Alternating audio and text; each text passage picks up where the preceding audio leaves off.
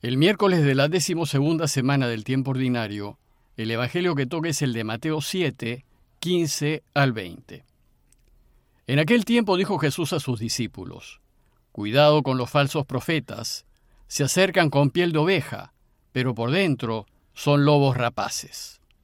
Por sus frutos los conocerán.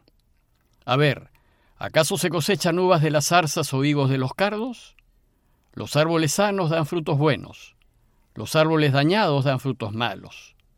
Un árbol sano no puede dar frutos malos, ni un árbol dañado dar frutos buenos. El árbol que no da fruto bueno se tala y se echa al fuego. Es decir, por sus frutos los conocerán.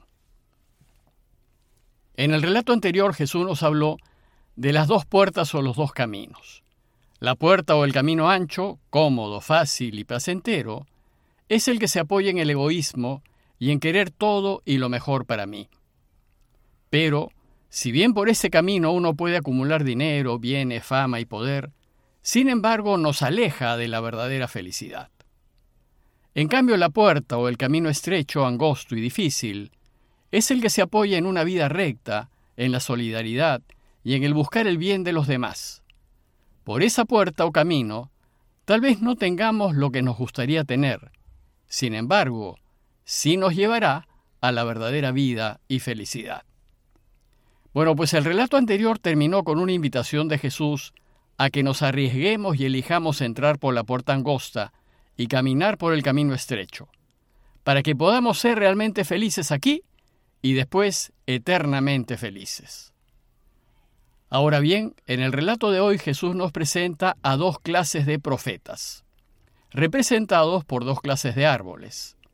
Los buenos profetas son como los árboles que dan buenos frutos, y los malos profetas son como los árboles que dan malos frutos.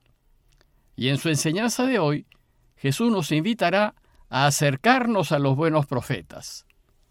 El texto de hoy empieza diciéndonos, cuidado con los falsos profetas. ¿A quiénes se refiere Jesús cuando habla de profetas? Para Jesús, los profetas son autoridades de Israel o guías espirituales del pueblo. Son aquellos que buscan orientarnos en el camino hacia Dios. En el Antiguo Testamento a estos líderes o guías se les llamaba también pastores. Y si bien en la Escritura en realidad el verdadero y único pastor de Israel es Dios, los reyes y los guías espirituales del pueblo adoptaban el título de pastores por ser los que guiaban y llevaban al pueblo hacia Dios en su caminar por la historia. Por su parte, el evangelista Juan nos hablará de dos clases de pastores. Los buenos pastores, que son los dueños de sus ovejas, y los malos pastores, que son los pastores a sueldo, a quienes en realidad no les interesan las ovejas, sino su propio beneficio y bienestar. En el texto de hoy, el evangelista Mateo también nos hablará de dos clases de profetas o guías espirituales y de gobierno del pueblo. Y según él, hay los buenos profetas, que son los que guían al pueblo por el camino que los lleva hacia Dios, y estos son los que invitan al pueblo a caminar por el camino estrecho y difícil de mantenerse en la verdad y en la justicia, y por el camino de compartir y ser solidarios. Estos buenos profetas, como son los que eligen caminar por el camino estrecho, usualmente no tienen una vida fácil. Viven con limitaciones y estrecheces, son puestos de lado no son tomados en cuenta y con frecuencia hablarán mal de ellos, los excluirán y los perseguirán. Pero también existen los malos o falsos profetas. A estos falsos profetas no les interesa la gente, solo se interesan por sí mismos y su entorno. Ellos primero buscan sus beneficios personales en vez de preocuparse del pueblo. Y su interés es estar al centro y pretender que el mundo gire en torno suyo y a su ritmo. Esos son los que guían al pueblo por caminos que los alejan de Dios, porque eso a ellos les conviene. Y son los que incitan al pueblo a entrar por la puerta ancha, porque ellos mismos caminan por ese camino, que como vimos es la puerta de los elogios y aplausos, y es el camino de la riqueza y el de buscar tener cargos importantes y de poder.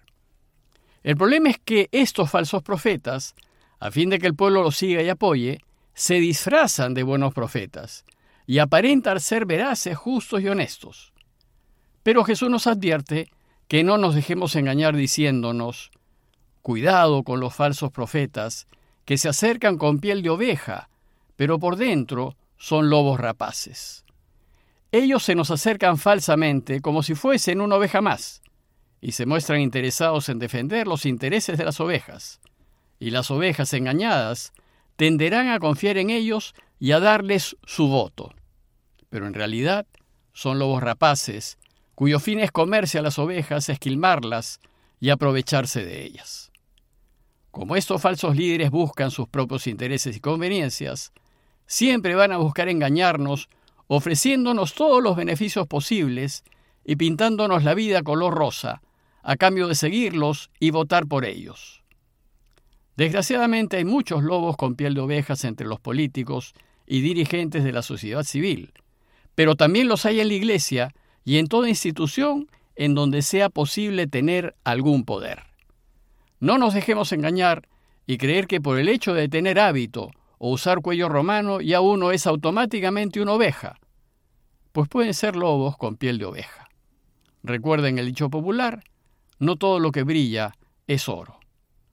La enseñanza de Jesús es que no nos dejemos engañar por esos falsos profetas. Pero entonces, ¿cómo darnos cuenta si estamos ante una oveja verdadera o ante un lobo disfrazado de oveja? Jesús nos enseña que los descubriremos por sus frutos. Por sus frutos los conocerán. Y el fruto es el comportamiento que muestran las personas. Por ejemplo, si lo que dice es lo que hace, si respeta la palabra dada, si actúa con justicia, si se preocupa del bienestar del más débil. Por tanto, para saber si estamos ante ovejas o ante lobos rapaces, debemos mirar los frutos de las decisiones que toman y de lo que hacen. Y para que aprendamos a distinguir a la oveja de los lobos, Jesús nos pone el ejemplo de dos clases de árboles. Nos dice que hay árboles sanos que dan frutos buenos y hay los árboles enfermos que dan malos frutos. El árbol bueno, sano, fuerte y bien cuidado, siempre dará frutos buenos. En cambio, el árbol que no sirve o que por alguna razón se ha dañado o enfermado, no puede dar frutos buenos, pues o no tendrá o sus frutos estarán marcados por la plaga que los afecta. Y dice también, ¿acaso se cosechan uvas de las zarzas o higos de los cardos? Las zarzas y los cardos son plantas silvestres, usualmente espinosas, que no sirven para nada y que es necesario sacar y quemar, pues invaden los campos y le quitan sus nutrientes. Por tanto, no es posible esperar que zarzas y cardos den uvas o higos. Además, Jesús dice que un árbol sano no puede dar frutos malos, ni un árbol enfermo dar frutos buenos. ¿Y entonces qué se hace con un árbol bueno? se le poda, riega y cuida para que siga dando buenos frutos. ¿Y qué se hace con el árbol que no da buen fruto? Se le tala y se echa al fuego, pues solo sirve para leña. ¿Y nosotros? ¿Cómo debemos proceder? Debemos acercarnos a los buenos árboles y rechazar los malos árboles. Es decir, si queremos frutos comestibles y beneficiosos, entonces debemos buscar aquellos árboles que producen esos frutos comestibles. Es decir, si queremos uvas, no vayamos a buscarlas a las zarzas, porque éstas no dan uvas.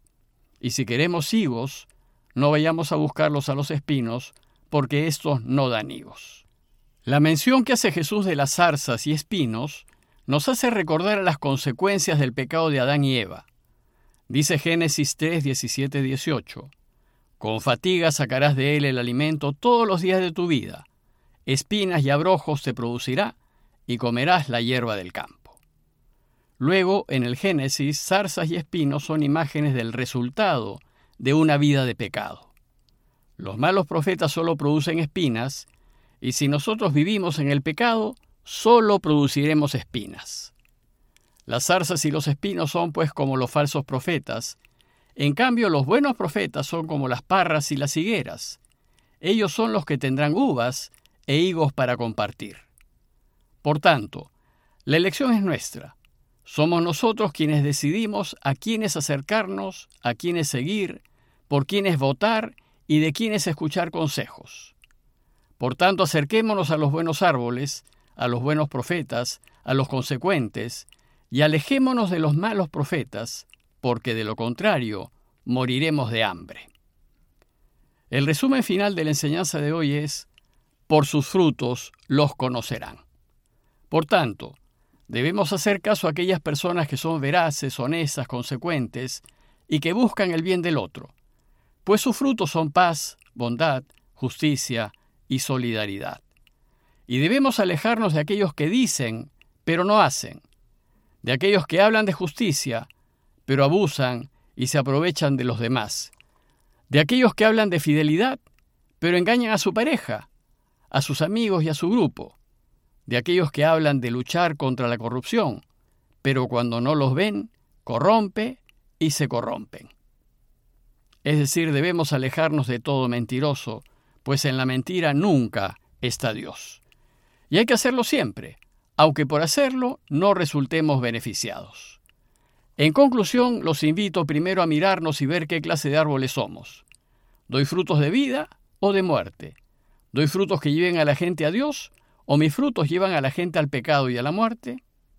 Y después mirar a la gente que nos rodea y sin dejarnos engañar por las apariencias preguntémonos, ¿y ellos qué clases de árboles son? ¿Son veraces, justos, confiables, transparentes? Como dice Jesús, si descubrimos en torno nuestro lobos con piel de ovejas, alejémonos pronto, y más bien acerquémonos a aquellos que nos pueden guiar hacia Dios por el camino de la verdad. Pidámosle a Dios su gracia para que podamos discernir a los buenos de los malos profetas, a los buenos de los malos árboles, a fin de que rechacemos el mal y elijamos siempre el bien. Parroquia de Fátima, Miraflores, Lima.